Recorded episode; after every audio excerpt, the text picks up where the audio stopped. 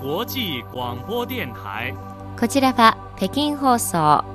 中国国際放送局です。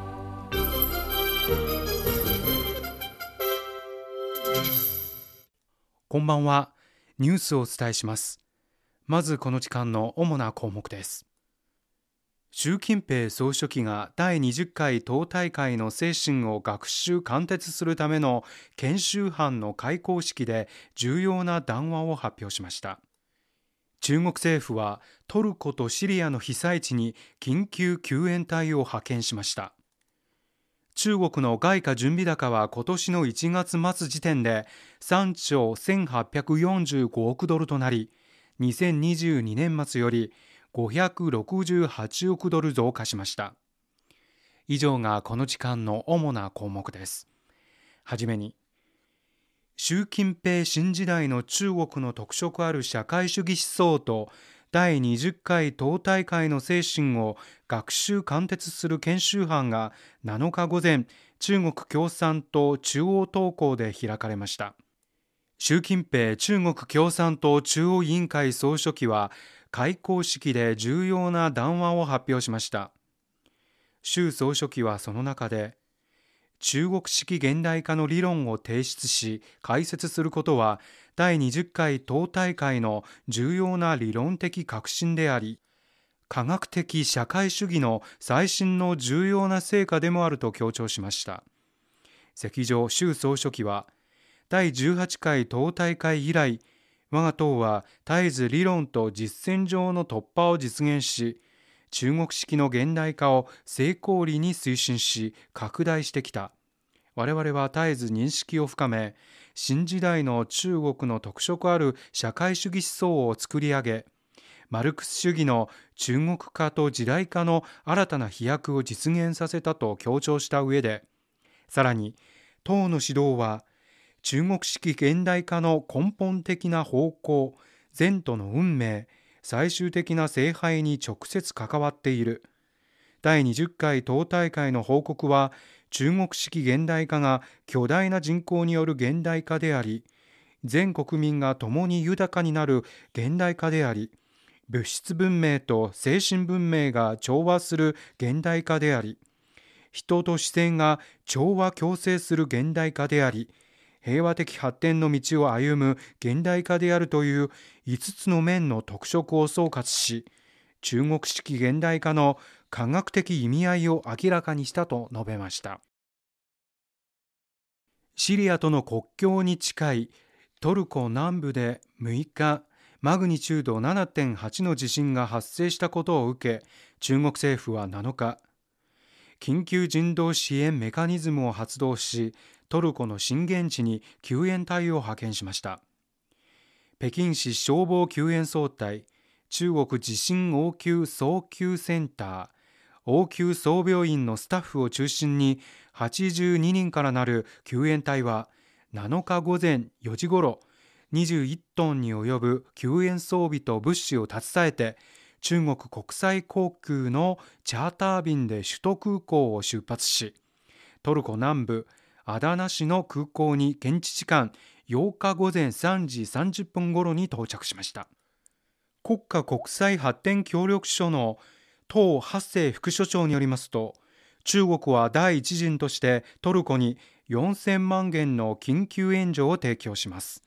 中国政府は今後被災状況と実需に基づき引き続きトルコとシリアにできる限りの援助を提供していく方針です。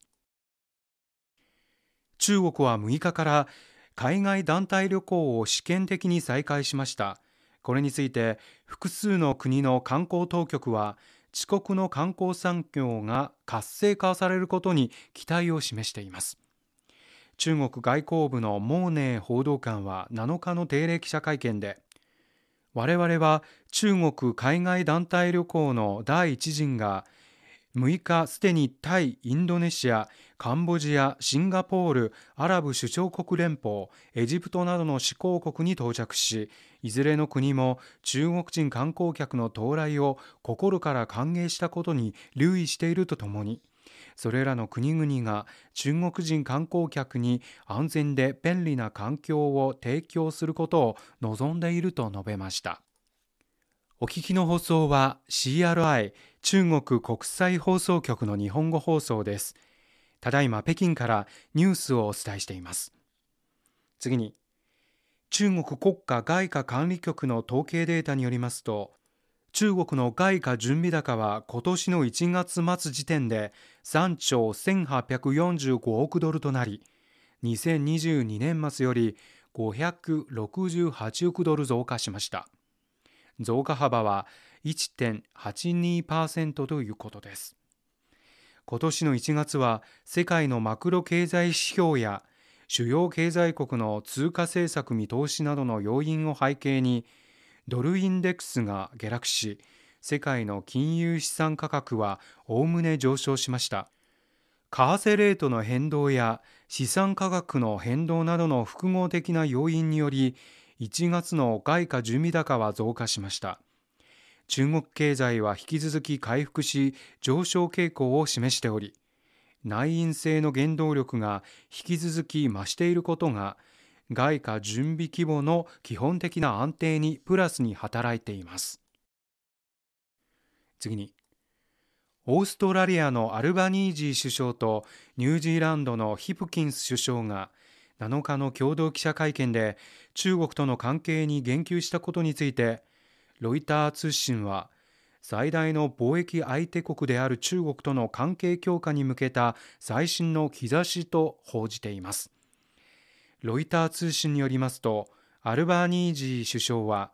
オーストラリアのファレル貿易相と中国の王文東商務部長は6日に行ったビデオ会談で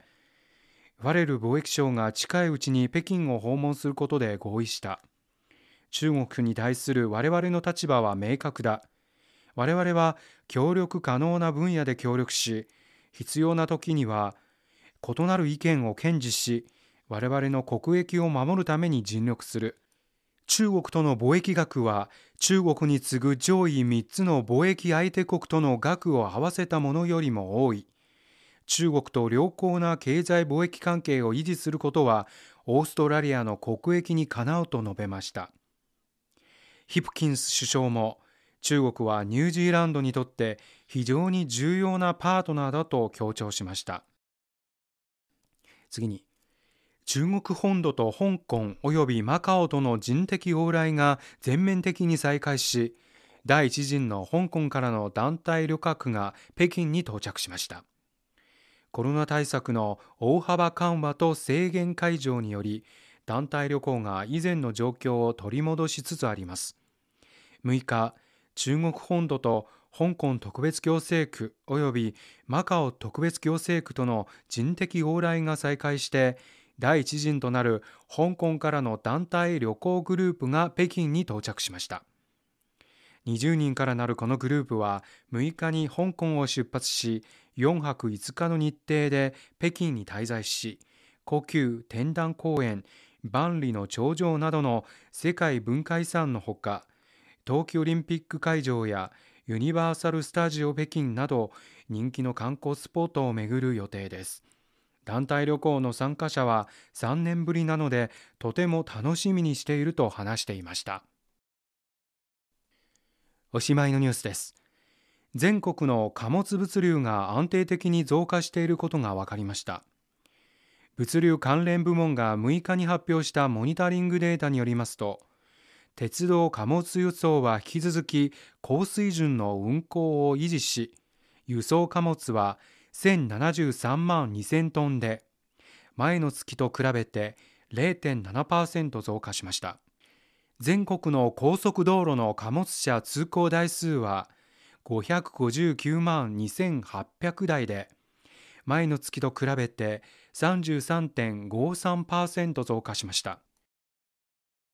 以上この時間のニュースを民意表がお伝えしました。